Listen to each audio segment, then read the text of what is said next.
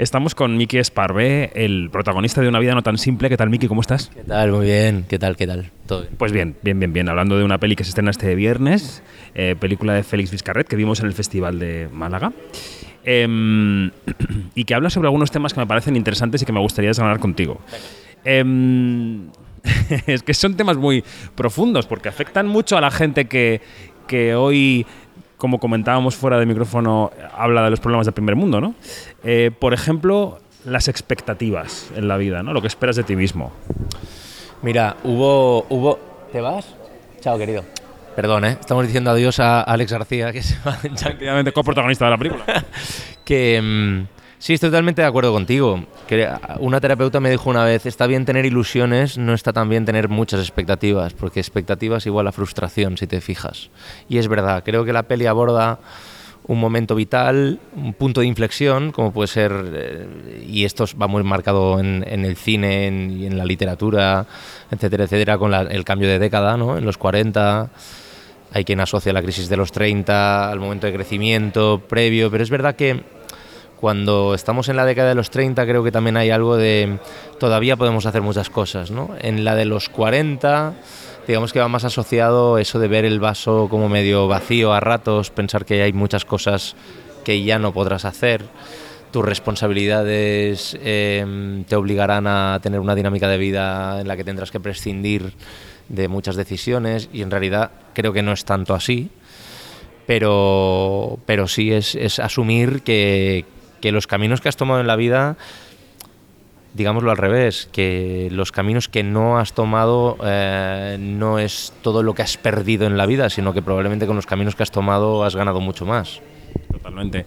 Eh, para situar a quien nos escucha, tu personaje es un arquitecto que está casado y que tiene familia y que tiene un despachito que comparte con Alex García y que un día, bueno, no sé si es un día, pero en un proceso, en una sucesión de días, mira alrededor y se da cuenta de que no está donde había soñado estar o donde había se había situado intelectualmente ¿no? al, proyectarse en el futuro. Yo no sé si como con cualquier papel esto es un guion que uno interioriza, aprende y hace, o aquí ha habido algún anclaje personal del que has tirado.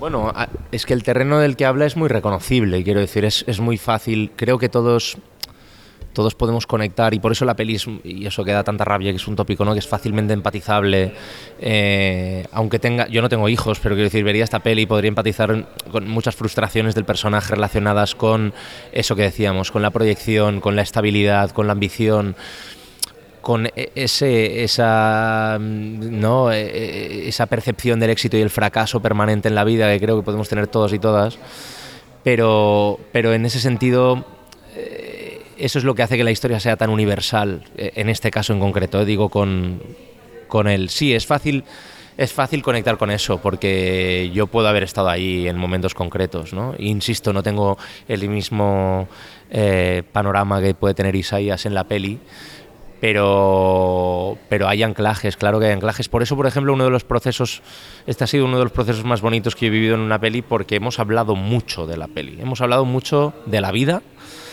y eso nos ha permitido también agarrarnos a muchas cosas, ¿no? Con Félix, y no digo cosas personales, ¿eh? sino como de, de alguna forma eh, intentar eh, dibujar escenarios o situaciones o, momentos vitales muy fácilmente reconocibles para ir a trabajar de una forma muy concreta, ¿sabes? Y eso hacía que el trabajo desde este lugar que trabaja Félix, que es maravilloso, que yo tenía mucha curiosidad, porque siempre veía su filmografía y decía, ver, este tío cómo tiene que dirigir actores, porque es muy fino. Entonces eso es lo que para mí eleva el trabajo de Félix como director. Eso es lo que hace que a veces pueda trabajar una historia como esta, eh, en la que puede retratar un momento de crisis vital, pero sin embargo le pone una dosis muy sofisticada y muy elegante de comedia en la que te saca una sonrisa, no te saca la carcajada porque tampoco se pretendía, pero, pero es, es lo que hace que eleve un poco el trabajo, creo. Él en Málaga situaba la película, ya aparte del terreno personal, en la parte profesional, la situaba en relación con su propia carrera y decía, bueno, es que yo triunfé mm, con mi primer trabajo, tal, fue fenomenal, y luego de repente te das cuenta de que esa curva eh, no evoluciona de la misma manera siempre, sino que tiene altibajos, encuentras otras, eh, otra madurez, otra manera de ver los proyectos. Claro, em, es que es la vida misma.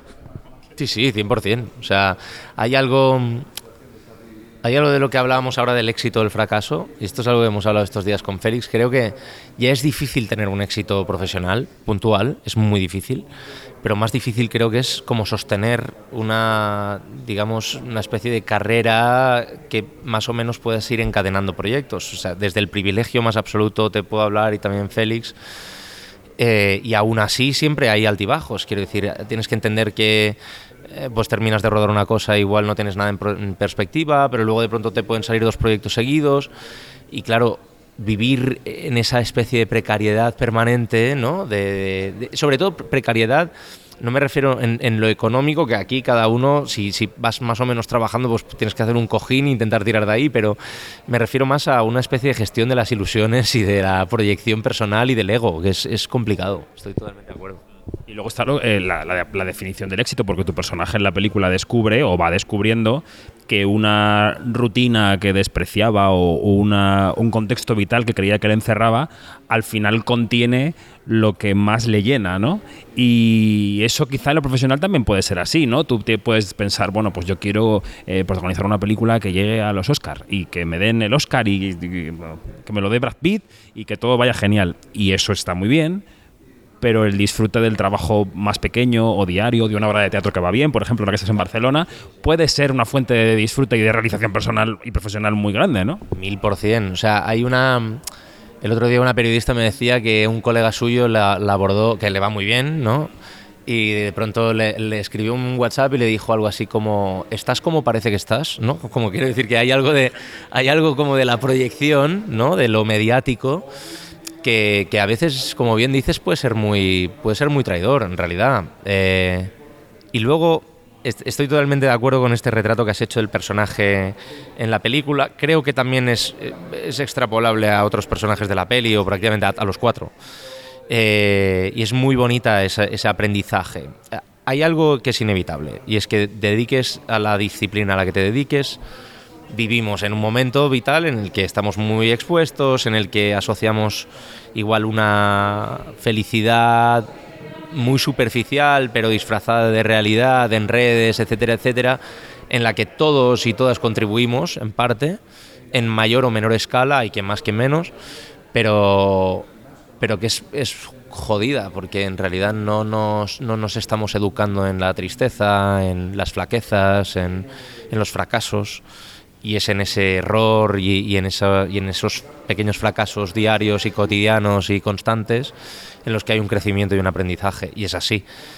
Eh, también es verdad, y esto lo he dicho mucho en esta promoción, pero es así, cuando uno aborda estos momentos vitales, tiene que asumir esas desilusiones, si quieres, etcétera, etcétera, esa, esa especie de, chequeo del ego, sobre todo dedicándonos a lo que nos dedicamos. Si tienes la suerte de poderte pagar un terapeuta, pues eh, ahí hay mucho trabajo. Creo que Isaías, por ejemplo, tiene la posibilidad de hacerlo, pero no está preparado para poder ir a un terapeuta hasta el final de la peli. Cuando donde termina al final de la peli, igual a, partir de ahí sí que podría empezar a hacer algunas sesiones. Para la secuela, ¿eh? Exacto, exacto. Em, y, la, y, lo que decías del acierto y del, y del error em, también se podrá aplicar, supongo, a tu trabajo como actor, ¿no? Y a la selección de proyectos. Yo repito mucho, igual que tú repites en la promoción, yo repito mucho una cosa que me dijo una vez en una entrevista a Pierce Brosnan cuando le preguntaba por algunas de las películas que ha hecho y que claramente son de muchísimo presupuesto, pero de baja calidad, ¿no? Y entonces decía, mire, yo hago películas que me gustan y otras para pagarme la piscina. Y eso hay que tenerlo en cuenta, ¿no? Em, ¿en, qué punto de tu carrera estás en ese sentido? Es decir, em, si llega una película de un director más o menos reconocido, con un reparto sólido, ¿te puedes permitir el hecho de evaluar el guion y decir, bueno, pues no me gusta, no lo hago? ¿O hay que seguir trabajando porque es la única manera de que al final lleguen los proyectos soñados, ¿no? El hecho de mantenerse trabajando en películas que a lo mejor no te alimentan el alma, pero te alimentan un poco más la, cuenta corriente y la hipoteca, ¿no? Mira, ah, perdona, voy a hacer un pequeño inciso con otra anécdota que, leí una vez de Michael Caine, que, de pronto le, preguntaron algo similar. Le dijeron como de, no, usted con la carrera que tiene, tal, ¿por qué dijo que sí a tal película? ¿no? Y él respondió algo así como ¿Le gusta la casa donde me está dando esta entrevista? Sí, pues esa, esta casa se compró gracias a aquella peli, ¿no? En mi caso no he comprado ninguna casa con una peli, ya te lo digo. No, eh, mira, yo aspiro, eh, y ese es el, uno, de los aspectos de sentirte más realizado en nuestro oficio, al menos para mí, es, esto es algo muy personal, ¿eh? pero yo, mi balance para saber si estoy donde quiero estar o tengo que estar es cuando eh, gran parte de lo que hago, un gran alto tanto por ciento de la producción que genero eh, son, son teatro, series, pelis que yo consumiría como espectador. Sí, para mí ese es el baremo. Si yo esta peli la vería, por ejemplo, ¿sabes lo que quiero decir? Entonces, em, es- ese para mí es un poco el- la forma de intentar encontrar un equilibrio. Las variables a la hora de aceptar un proyecto son muy distintas. Si es verdad que estoy en una, posición primero de privilegio por tener trabajo eh, y después por poder empezar a seleccionar algunas cosas más, otras menos, porque no olvidemos que no nos podemos hacer una carrera medida. Es imposible hacerte una carrera medida, pero creo que prácticamente nadie se puede hacer una carrera medida, incluso grandes figuras de nuestro cine. Eh, básicamente porque no escribimos, producimos, dirigimos, interpretamos. Primero que sería muy egocéntrico y segundo porque no, de- no de- hay muchas variables que no dependen de ti. Entonces, dentro de todo aquello que te pueda llegar o que puedas hacer prueba para acceder, etcétera, etcétera, cuando se confirma que puedes acceder al, al proyecto, entonces hay muchas variables encima de la mesa. Si hay una cuestión de necesidad, tendrás que hacerlo, eso ya te lo digo. Eh, y luego, si es una cuestión de placer, a veces es que es tan... A veces puede ser trabajar con un director, una directora que te apetezca mucho, aunque el proyecto igual no te vuelva tan loco como otras películas que haya podido hacer. A veces es un reparto, a veces es una historia, a veces a veces es como es que pueden ser el momento vital en el que te pille. Mira, Félix me, me propuso esta peli en 2017. Después de verme en teatro en el, en el Kamikaze, tuvimos una reunión y- yo lo he dicho en muchas entrevistas, pero es verdad, si yo hubiese rodado esta historia con 35, lo habría contado muy distinto de cómo la conté ahora, años después, por cuestiones de preproducción y tal, que te voy a contar. Y creo que hay algo muy ligado a la experiencia, ya la habría hecho entonces, ¿eh? Eh, o sea, seguro, pero hay algo muy ligado a la experiencia, a los momentos vitales. Igual hay proyectos que habría hecho con 30 que ahora no haría y al revés, ¿sabes? Es, es un poco líquida la respuesta, lo entiendo, pero es que hay muchas variables. Ahora que citabas esa- ese papel de, de- de hombre orquesta que tendrías que tener para hacer una carrera medida, de escribir, de dirigir, de producir, ¿a ti esto te llama la atención? ¿Tú vas a los rodajes en modo esponja y te empapas de cómo se dirige y de porque, porque tienes mm, mirada hacia adelante en ese sentido? Sí, sí, me gusta mucho. O sea, desde siempre, ¿eh? creo que ya prácticamente desde que empecé, soy muy curioso. Soy muy inconformista, muy curioso.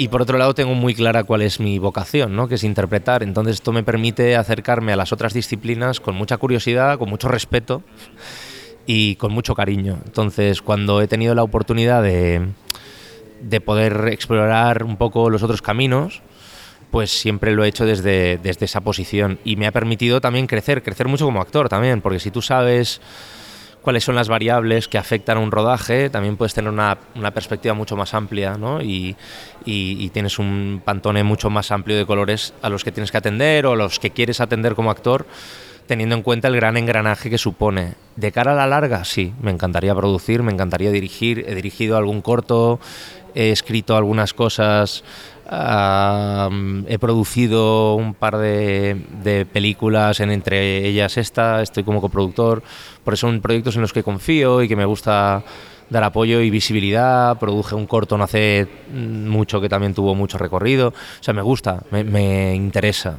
y... Eh, No, no quiero ser tan pedante como para decir que tenemos un deber cultural, pero hay algo como que desde esta posición, como te he remarcado alguna vez ya en la entrevista, de privilegio, creo que tengo una necesidad por eh, tratar de generar yo que puedo, ¿no? yo que tengo la oportunidad igual de tener más acceso exacto a según qué cosas, pues me gusta la posibilidad de poder explorarlo equivocándome por el camino 20 veces como tiene que ser, ¿eh? pero sí me apetece, me interesa. Bueno, pues de momento este fin de semana una vida no tan simple en los cines de Félix Vizcarret, así que ánimo con el resto de la promoción y con, y con el teatro, que luego te vas, ¿no? En el tren hacia... Me voy ahora pitando para Barcelona que tengo función esta tarde, sí. Pues un abrazo, Miki, gracias. Muchas gracias a ti. Un placer siempre, tío.